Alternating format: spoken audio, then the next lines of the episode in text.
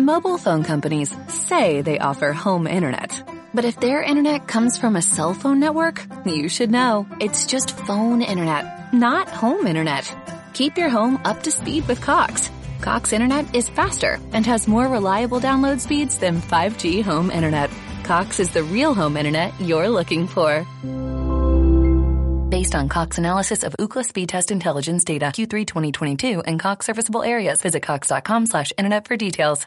Hermanos, vamos a ir en esta mañana a la carta de los Efesios. Vamos a tener en un momento la cena del Señor. Y la cena del Señor lo que, lo que hace en nosotros y el propósito que tiene es que recordemos, que recordemos lo que el Señor hizo por nosotros. Y Pablo va a escribir a los Efesios y en capítulo 2 él va a seguir el mismo lenguaje que capítulo 1 en la carta a los Efesios, de adoración, de gratitud, y va a mostrar, obviamente, a los Efesios lo que Dios hizo en su gracia por nosotros. Y capítulo 2 es un llamado a, a que recordemos lo que el Señor hizo por nosotros, a que recordemos la realidad pasada a que recordemos su rescate y a que recordemos también la realidad futura que nos espera, justamente con la cena del Señor. Así que vamos a ir a... ¿Hoy quién lee? Hoy lee Ruth. Muy bien, nos, va a ayudar con, con la lectura. Capítulo, 1, capítulo 2, perdón, versículo 1 al 10. Ruth, por favor. Y Él os dio vida a vosotros cuando estabais muertos en vuestros delitos y pecados, en los cuales anduvisteis en otro tiempo, persiguiendo la corriente de este mundo, conforme al príncipe de la potestad del aire, el espíritu que ahora opera en los hijos de desobediencia, entre los cuales también todos nosotros vivimos en otro tiempo, en los deseos de nuestra carne haciendo la voluntad de la carne y de los pensamientos, y éramos por naturaleza hijos de ira, lo mismo que los demás. Pero Dios, que es rico en misericordia, por su gran amor con que nos amó, aun estando nosotros muertos en pecados, nos dio vida juntamente con Cristo. Por gracia sois salvos. Y juntamente con Él nos resucitó y asimismo nos hizo sentar en los lugares celestiales con Cristo Jesús, para mostrar en los siglos venideros las abundantes riquezas de su gracia en su bondad para con nosotros en Cristo Jesús.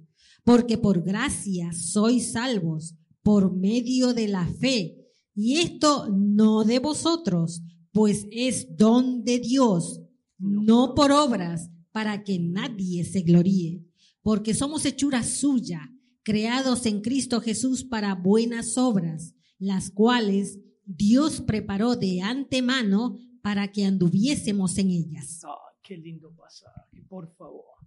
Justo con la cena del Señor, justo. Oramos, Padre, gracias Señor por este precioso texto que el apóstol Pablo nos da a través de tu palabra. Tu palabra inspirada, Señor, perfecta, completa, suficiente, Señor. Oramos para que tu Espíritu nos hable, nos abra el entendimiento también en la visita, los que están mirando, Señor, les salves, puedan entender la realidad de la condición deplorable que estamos o que estábamos sin ti. Señor, te rogamos que tú rescates, salves a los que están oyendo y edifiques tu pueblo, Señor en tu nombre, Señor. Amén. Amén. Qué hermoso tomar estos textos, hermano. Miren, cuanto más entienda el hombre, el hombre y la mujer, la verdadera y la profunda dimensión de su condición perdida, más apreciará, por la gracia de Dios, la maravillosa obra de salvación. Cuanto más entendamos, ayer cuando hacíamos evangelismo con pintura, me venía a la mente muchas cosas, ¿no? Cuando veíamos la ley, cuando veíamos, veíamos el estado deplorable, que en cada uno de los diez mandamientos nosotros nos encontramos en falta. Violamos todos los mandamientos. Pablo va a ir en primer lugar del versículo 1 al 3, como leímos recién, a mostrar cuál era la realidad pasada como creyentes. Quizás si estás escuchando esto por primera vez, o estás escuchando y escuchando y nunca ocurrió la salvación en tu vida, puede ser tu realidad presente. Y Pablo la va a describir, dice, Él os dio vida a vosotros cuando estabais muertos en vuestros, vuestros delitos y pecados. Qué hermoso, como, como veíamos esta mañana, estudiar palabra por palabra, ¿no? Ver los énfasis, ver la gramática, ver lo que está diciendo el autor, a quién lo dice, por qué lo dice. Y Pablo comienza hablando una metáfora de nuestro estado antes de creer en Cristo, que estábamos muertos en delitos y pecados, versículo 1. Muchas veces nos, preguntamos, bueno, ¿qué significa? Que ninguna persona pueda hacer bien, porque eso es lo que dice la escritura, ¿no? Que todos nos descarriamos como ovejas, cada cual se aportó por su camino, que no hay justo, ni aun uno, no hay quien haga lo bueno, no hay quien busque a Dios. Entonces usted se, puede preguntar, si bueno, pero pastor, la gente busca a Dios, la gente hace cosas buenas. Y un autor decía, bueno, hay ejemplos en la Biblia de gente que ha hecho cosas buenas. Los nativos que recibieron a Pablo, por ejemplo, y lo hospedaron. Hay ejemplos de gente que ha hecho bien sin ser creyente en las escrituras y en el mundo. Hay ejemplos de conductas buenas de la gente. Pero es interesante entender bien esto, hermanos. Dios sabe y ve que tales conductas no se comparan con el bien producido por una conducta transformada por el Evangelio. Lo que está diciendo que cualquier persona que haga un bien no brota como una respuesta de glorificar a Dios. No brota de un corazón regenerado. No es una respuesta a Dios. No es que la persona la haga por el verdadero Dios. El hombre está muerto en su, en su propósito de glorificar a Dios. No le interesa el verdadero Dios el santo, santo Dios. La palabra muertos indican una condición anterior y continua. Describe su condición como muertos, que aquí significa no la muerte física, obviamente que eso también viene, sino su manera, en su capacidad de responder a Dios.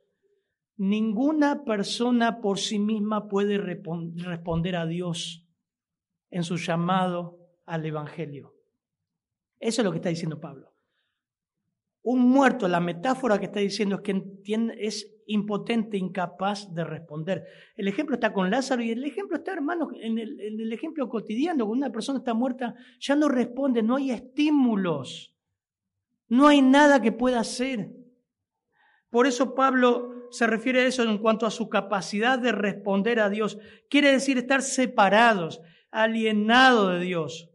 Muerte espiritual se refiere a su estado de rebeldía, en el cual el rebelde se ha separado de la única fuente de vida y está bajo condenación. Muertos.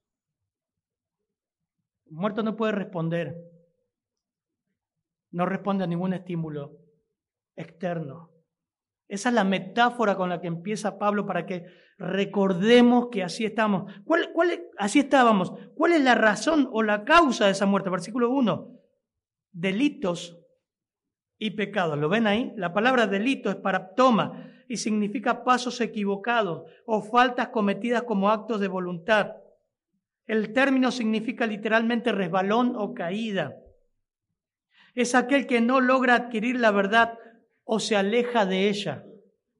Delitos. Y va junta porque van, muy pegada con la palabra pecado, que es amartía, y significa errar el blanco. Las dos palabras juntas enfatizan la triste condición y desesperante del pecador. Por eso Romanos 6:23 dice que la paga del pecado es muerte. Romanos 3:23 dice, por cuanto todos pecaron, están destituidos de la gloria de Dios. No es algunos, todos pecaron. Todos, todos nosotros hemos llegado a Cristo en un estado desesperante y lamentable. Estábamos muertos en nuestros delitos y pecados. E ilustra más, Pablo, va por más, porque fíjense versículo 2, en los cuales anduvisteis en otro tiempo. Es interesante estudiar esto. Anduvisteis, habla de una acción continua. Por eso es importante lo que veíamos esta mañana, hermanos. No ser vagos y estudiar los textos. Leer palabra por palabra, leer los verbos, leer las acciones. Y acá dice, anduvisteis. Y eso habla de conducta. Nuestra conducta, nuestras relaciones, nuestras acciones, nuestras metas, todo olía a pecado. Yo pinto, pinto casas, pinto paredes, pinto... cuando pintas con látex no te queda mucho olor. Cuando pintas rejas, vieron las maderas estas de atrás se pinta con esmalte sintético y uno usa diluyente. Cuando llego a casa mi esposa me dice, ¿tuviste pintando con aguarrás, no? Sí, yo no me siento, pero ella siente que hasta el aliento me queda a aguarrás o el tiner. Dice, estás impregnado de olor a pintura. Y es interesante. Y uno tiene que cuidarse de eso, ¿no? Porque es nocivo. Cuando estoy pintando así tengo que abrir todo, prender ventiladores, porque se te impregna la ropa. ¿O bien se acuerdan cuando viajábamos en el tren? Eh, ridículo era, ¿no? Que decía vagones para fumadores y vagones para no fumadores. igual el humo del cigarrillo va para todos lados. ¿No les pasó a ustedes que eh, si quieren apagar el aire, pues lo puse en frío, están muriendo? Van a empezar a toser todo. Fabián, ponelo, no, hacelo, apagalo, van a morir. Llegabas a tu casa con impregnado del olor a cigarrillo. Y vos no fumaste, pero se te impregnaba. Esa es la idea que Pablo utiliza en versículo 2, en lo cual anduviste. Tu conducta olías a pecado. Estaba afectada toda tu vida con el pecado. Todos tus pensamientos, tus metas estaban afectadas por el pecado. Y dice el apóstol Pablo ahí, en los cuales anduviste en otro tiempo, dice, siguiendo la corriente de este mundo, conforme al príncipe de la potestad del aire, al espíritu que ahora operan los hijos de desobediencia. Conforme, esa palabra es bajo la influencia, la corriente de este mundo. Estabas amoldado a la corriente de este mundo. No solamente olías a pecado, metafóricamente hablando, tu conducta hacia estaba toda afectada, nuestra conducta estaba toda afectada por el pecado, sino que estaba amoldada a este mundo, conforme al príncipe de la, potestad del aire, es decir, una vida desobediente, pecaminosa, las normas de la pecaminosidad de, nuestra, de la edad que estamos, las costumbres malas de este mundo. Estábamos a, la vez con lo que dice el texto bajo la influencia de Satanás, el gobernador de este mundo. Y es interesante porque el versículo 12 es contundente. Dice, siguiendo la corriente de este mundo conforme al príncipe de la potestad del aire, el espíritu que opera ahora en los hijos de desobediencia. Lo que está hablando es que la influencia de Satanás se manifiesta en las actividades pecaminosas y corruptas de la humanidad de hoy. Es la influencia satánica en la conducta. Ah, cuando habla de los, de los hijos de ira, está hablando de los hijos de desobediencia, los incrédulos. Están afectados por la, no solamente su propio pecado, sino la influencia demoníaca en sus conductas. No reconocen a Dios, no le interesa reconocer a Dios, ni le obedecen. Todas las conductas que vemos hoy día, hermano, es normal para el mundo. Todo el sistema de enseñanza en la primaria, en la secundaria, todo lo que quieren introducir en nuestros hijos, está afectada e influenciada por demonios. Satanás mismo. Y el hombre ama su pecado. Jesús dijo, aman, desprecian la luz. Él es el que lo influye en este mundo, como estamos viendo en Apocalipsis, para que reine la maldad, el crimen, las guerras, la corrupción moral, la corrupción social, la, destrucción, la desintegración del hogar, apuntan a eso, desintegrar el hogar. No es más el modelo de, hogar patriarcal. Todo eso, todo lo demás que eh, la gente se amoldó a eso, a ese pensamiento. Y nosotros estamos en contra de toda esa corriente, nadamos como los peces en contra de la corriente. Todos ellos están sujetos a él, a Satanás. O sea, Pablo está pintando acá un cuadro horrible. Ayer cuando le decía, cuando empezamos el, el ¿se acuerdan de evangelismo con pintura ayer? La primera mitad hasta la barrera era horrible. El hombre está hundido en sus delitos y pecados está en falta con Dios, ha violado todos los mandamientos, somos mentirosos, ladrones, inmorales. No robarás, no dirás falso testimonio, decime si nunca dijiste una mentira, ya sos un mentiroso. Todos hemos mentido alguna vez. Todos hemos mirado mal a una mujer o hemos mirado algo desagradable. Jesús dijo, el que mira a una mujer y la codicia en su corazón ya adulteró. Ya adulteró en su corazón. Pablo está pintando un cuadro negro.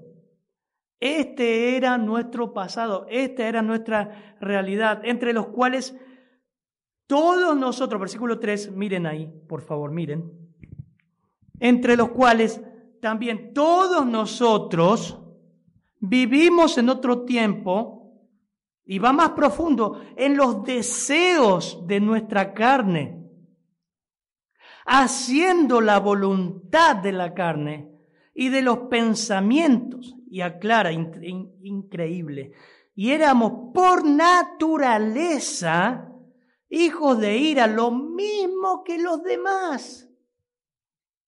Pablo se incluye ahora. Es interesante como cuando se incluye en un texto, ¿no? Para darle más énfasis. Nosotros éramos esto. Vivimos. Fíjense que hace, dos acciones muestra acá. Vivimos y hacíamos. Vivíamos, versículo 3, el mismo versículo, y después la coma dice, y haciendo.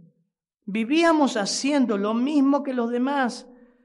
En las pasiones, la palabra epitumia, son los malos deseos, los impulsos naturales del hombre carnal. En otra palabra expresa la concupiscencia, todo eso tiene que ver con malos pensamientos. Vivíamos, pensábamos lo que queríamos y vivíamos en ese pensamiento. Nadie nos molestaba. Todo estaba bien. Por eso una persona que nació de que no nació de nuevo, la pornografía no le molesta. Vivir en, en, en pecado, vivir en inmoralidad, no le molesta, porque vivían, es así. Aclara, porque lo hacía, hacía la voluntad de la carne y de la mente. Lo que se le ocurría lo hacía. Eso es lo que está diciendo. Haciendo la voluntad, lo que yo hago lo que deseo. No es lo que dice el mundo ahora. Yo hago lo que dicta mi corazón, no lo que vos decís. Eso está diciendo Pablo, haciendo la voluntad de la carne, todos los malos deseos y de los pensamientos, lo que se te cruzaba por el pensamiento lo hacías. No había nada en tu conciencia que te molestara, porque estabas muerto. Esa vida anterior estaba sujeto a impulsos, a deseos naturales del cuerpo físico, gobernada por los malos pensamientos. Era una vida controlada por el cuerpo y la mente bajo la naturaleza caída. Era una vida habitual, obedecía los deseos de la naturaleza pecaminosa, de los pensamientos pecaminosos. Dígame una cosa, hermano, cuando usted conoce a Cristo, todo esto cambió. No hay una regla. Pero en mi vida, no sé si fue en usted también, pero me empezó a molestar lo que pensaba como antes. Ya no hay una cierta comodidad. Luché contra el pecado y luchamos y seguimos luchando contra el pecado. Pero antes no había lucha. Vivíamos y hacíamos. Por eso hay, que ver, cuando una persona se dice que es creyente y se está apartado, está viviendo en inmoralidad, se juntó, está en esto, está en aquello, digo, pero tiene lucha porque si es creyente en algún momento, dice que Dios lo va a disciplinar y si no es, eh, ¿cómo era la palabra? Era, es, eh, no abortivo, eh, bastardo, porque Dios disciplina a sus hijos. Pero cuando no le molesta el pecado, es bastardo, no es hijo de Dios. No es hijo. Hebreos habla de eso. Ahora, por naturaleza, agrega Pablo, esto es interesante, porque dice por naturaleza implica que esta sentencia divina se debe más a lo que uno es y no solamente a lo que uno hace como pecador. Las obras malas del pecado provienen de una condición natural de ser humano sin Cristo. Los pecados, escuchen esto hermanos, los pecados no hacen al pecador, el, peca, el, pecador hace pecados. ¿Se entiende? Malas obras. No es la suma de los pecados que hace al pecador. Es árbol malo. Y el árbol malo da frutos malos. Miren, Mateo 7, 17, por favor, hermana. Mateo 7, 17, el Señor lo describe. Por eso yo les digo a veces, como padres creyentes, pretendemos que nuestros hijos que nacieron sin Cristo y necesitan a Cristo, pretendemos que vivan una vida piadosa. Obviamente deben vivir una vida sujeta a sus padres, pero pretendemos frutos piadosos en ellos que todavía no han nacido nuevo y los presionamos. Lee tu Biblia, orá, tienes que congregarte. No te pintes las uñas, no te peinas así, no te tiñas el pelo, poquito de pollera, hace esto, no con esto, esto es pecado, esto es demonio, esto es... Lo hartás a tu hijo. Es árbol malo. Lo que necesita es la regeneración. Necesita Cristo. No tu legalismo. Mire Mateo 7, versículo 17, hermano. Así todo buen árbol da buenos frutos, pero el árbol malo da frutos malos. Es interesante como tan sabiamente el, Señor ilustra, guardaos de los falsos, falsos profetas que vienen a vosotros con vestidos de ovejas, por dentro son lobos rapaces, porque por sus frutos lo conoceréis. Dice, ¿acaso se recogen uvas de los espinos? Acá están las preguntas que hoy veíamos, ¿se acuerdan? La observación de un texto, las preguntas, las preguntas retóricas. ¿Por qué pregunta esto el Señor?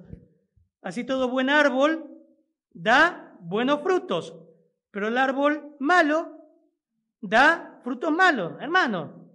Es una metáfora muy fácil de entender.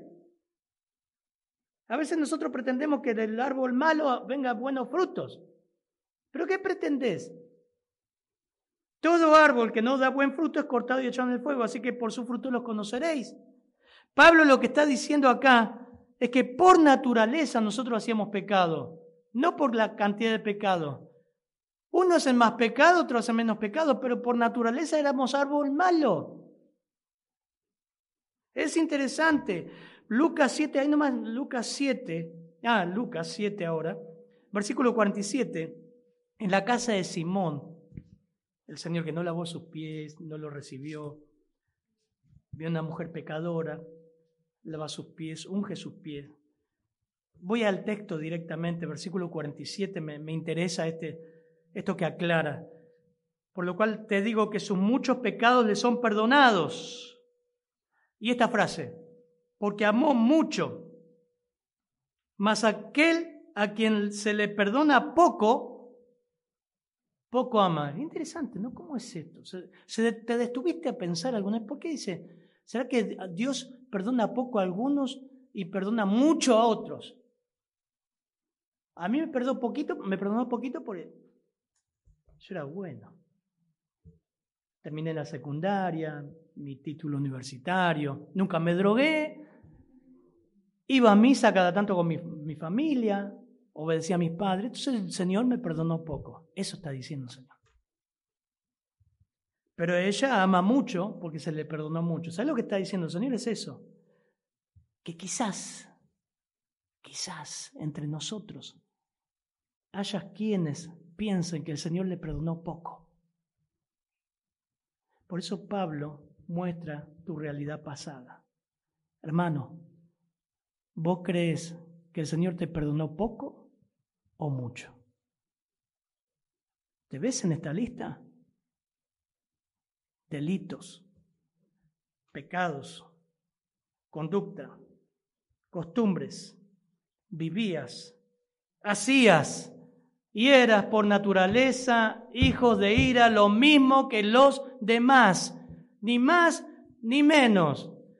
Cuidado, ayer veíamos Mateo 7 cuando el Señor dice, no todo el que me dice Señor, Señor entrará al reino de los cielos.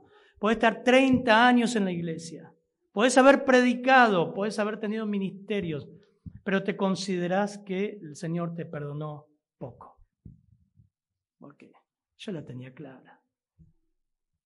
A él sí, mira, se drogaba, era alcohólico, era prostituta. A ella se le perdonó mucho, pero a mí no tanto. No, hermano, nunca viste la dimensión de tu perdición, la realidad pasada, que eras un rebelde.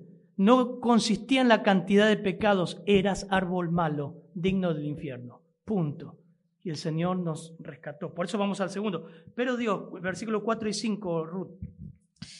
Pero Dios, que es rico en misericordia, por su gran amor con que nos amó, aun estando nosotros muertos en pecados, nos dio vida juntamente con Cristo. Por gracia sois salvos. Me encanta el versículo 4, me encanta el nexo, ese contraste que hace el apóstol Pablo y que dice, pero Dios, éramos por naturaleza hijos de ira, lo mismo que los demás.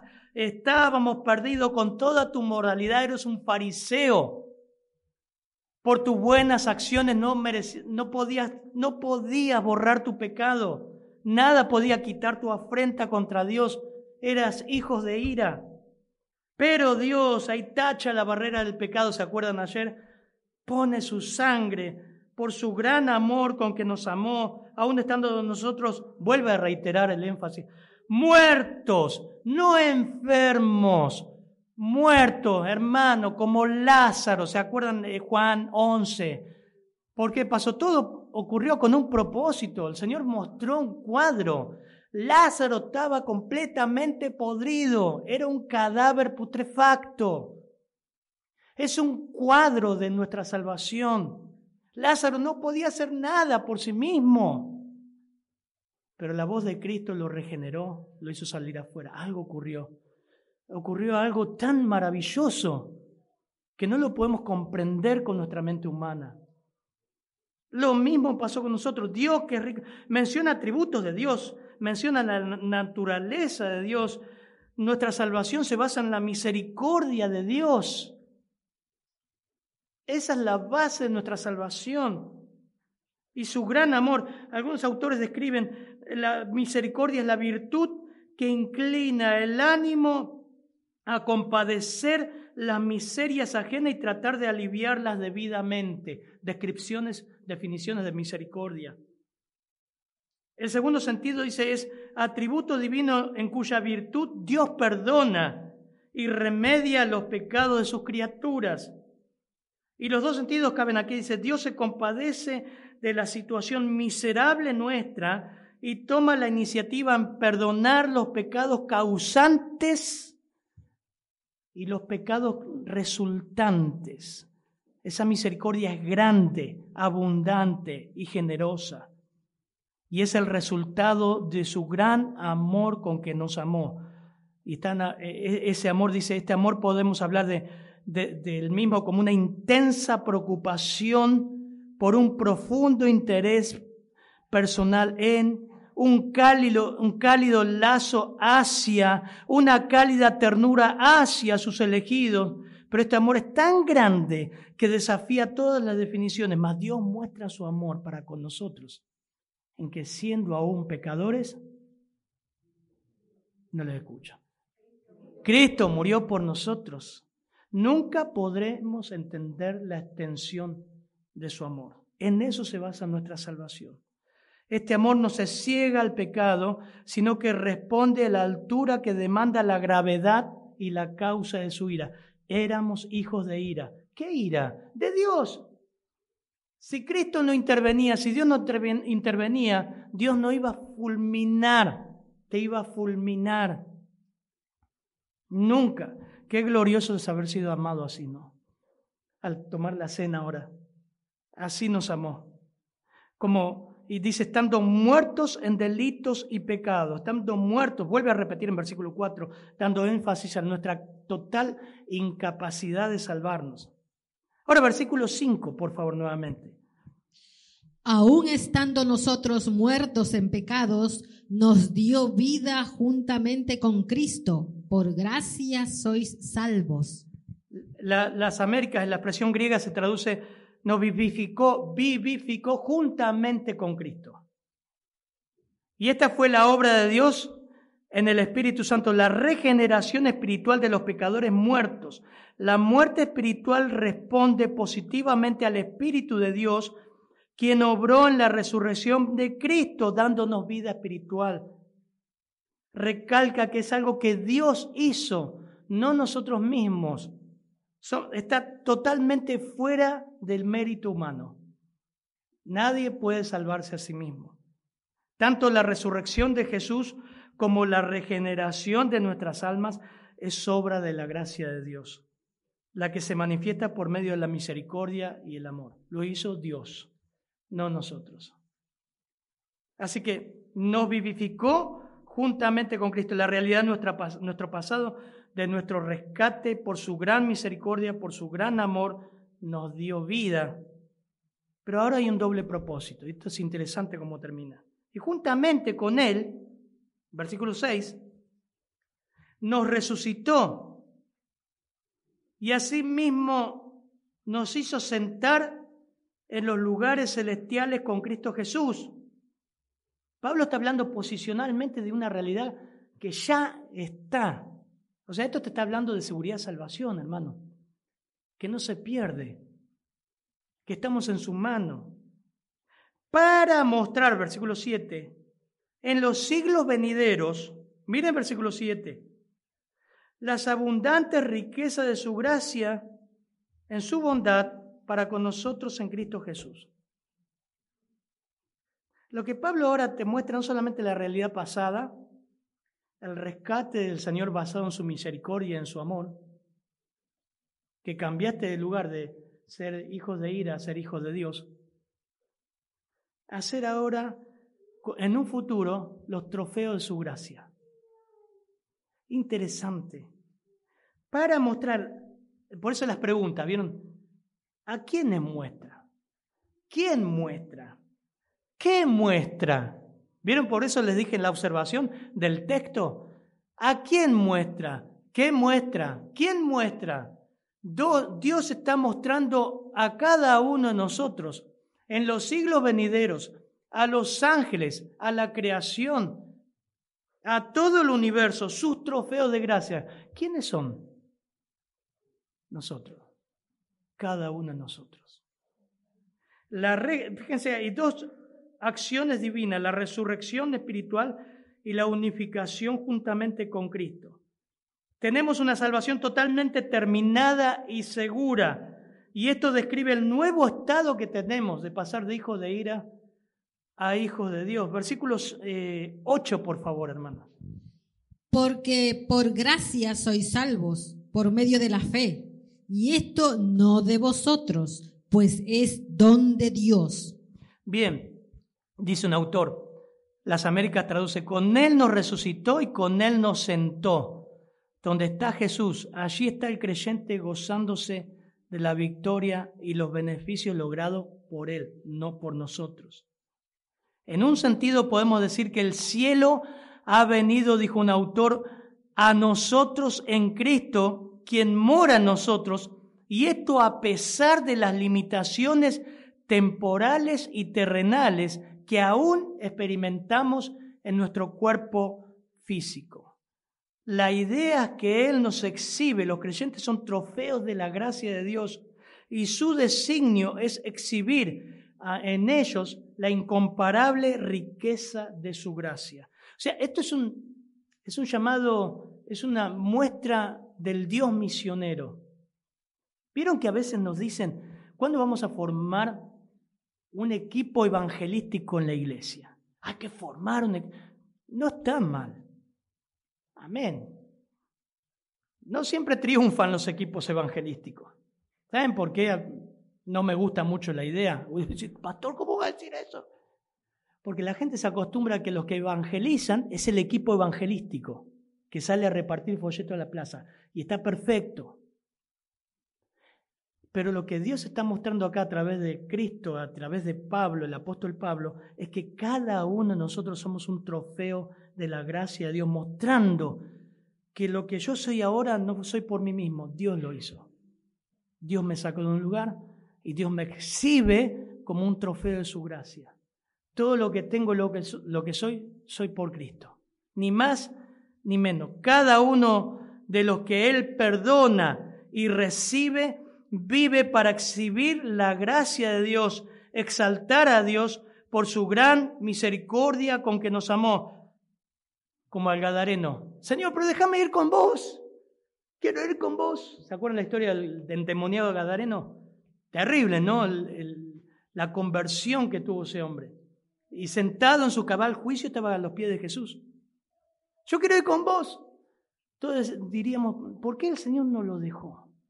¿Por qué no dejó que el Gadareno vaya con él? Dice, no, ve a tu casa y cuenta qué cosa, cuán grandes cosas ha hecho Dios contigo. Trofeos de la gracia. Hermano, usted no necesita haber tenido una legión de demonios para contar lo que la gracia de Dios hizo en su vida, hermano. Ayer tuvimos un picnic, predicamos el Evangelio.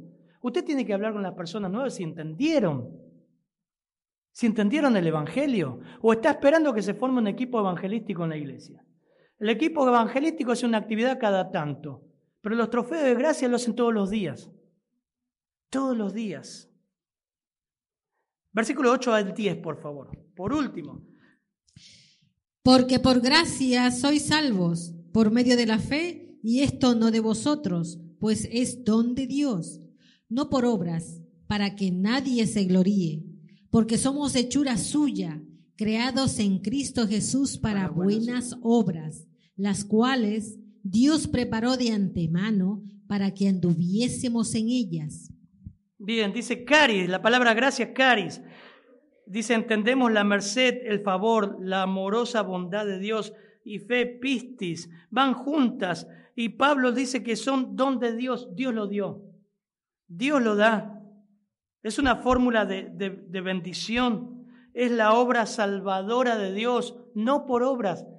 No puedes jactarte de que en algo contribuí para salvarme. Pastor, yo ayudo a Dios viniendo a la iglesia. Contribuyo a mi salvación dando dinero, dando ofrenda. Nada de eso contribuye a tu salvación. Mire, Romanos 11.6, el apóstol Pablo lo dice categóricamente, muy fácil para entender, 11.6 de Romanos.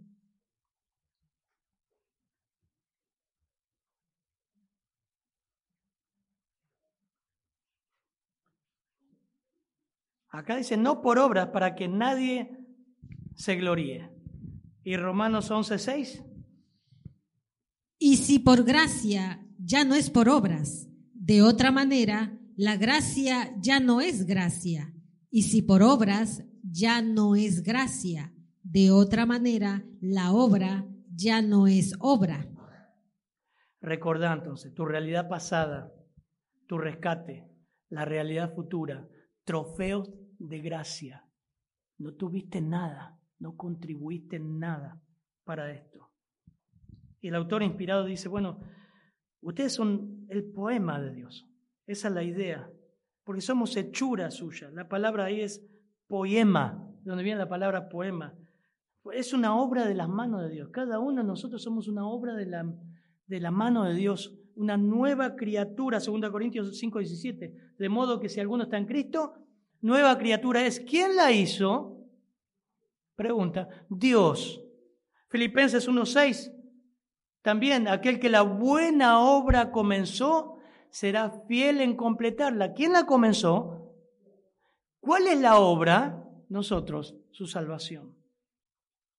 Para que ande, dice, para que anden buenas obras, para buenas obras, las cuales preparó Dios de antemano para que anduviésemos en ella. Y las buenas obras no son meros accesorios de la vida cristiana, sino parte del plan eterno de Dios para su pueblo. Así como las malas obras formaron parte de la vida anterior del pecador, las buenas obras forman parte íntegra de la vida nueva del creyente. Como antes anduvo el pecador adoptado en su costumbre, adoptando su costumbre, su forma, este mundo, las buenas obras conforman la parte íntegra de la vida nueva del creyente.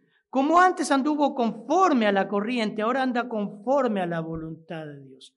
Hermano, esto también es una clasificación, si es creyente, si no es creyente. Si es creyente anda en novedad de vida, si no es creyente no anda en novedad de vida. Punto y aparte. Si es creyente anda en buenas obras. ¿Qué, ¿Cuáles son las buenas obras? No sé. Pero es un tipo una tipa que empieza a discernir y hacer la voluntad de Dios y decirle no al pecado y a seguir a Cristo. Es una persona que empieza a elegir como prioridad en su vida a Dios buenas obras, porque es el poema de Dios, es nueva criatura. Y las cosas viejas pasaron. Todos luchamos contra el pecado, todos luchamos, pero hay una novedad de vida. Así que vemos un cuadro completo de lo que uno era antes de Cristo, lo que Dios hizo en él, el resultado de esto en aquel que cree y el porqué de todo esto. De esta manera Pablo acaba de describir la obra de Dios al convertir a una humanidad pecadora en una nueva humanidad salvada por gracia. ¿Qué fruto usted ve de su salvación? ¿Cómo ve su estilo de vida? ¿Cómo ve su condición delante de Dios? ¿Cree que tu realidad pasada es tu realidad presente? ¿Haces todo lo que se te antoja sin que te moleste tu conciencia delante de Dios? Estás en una realidad pasada y perdida.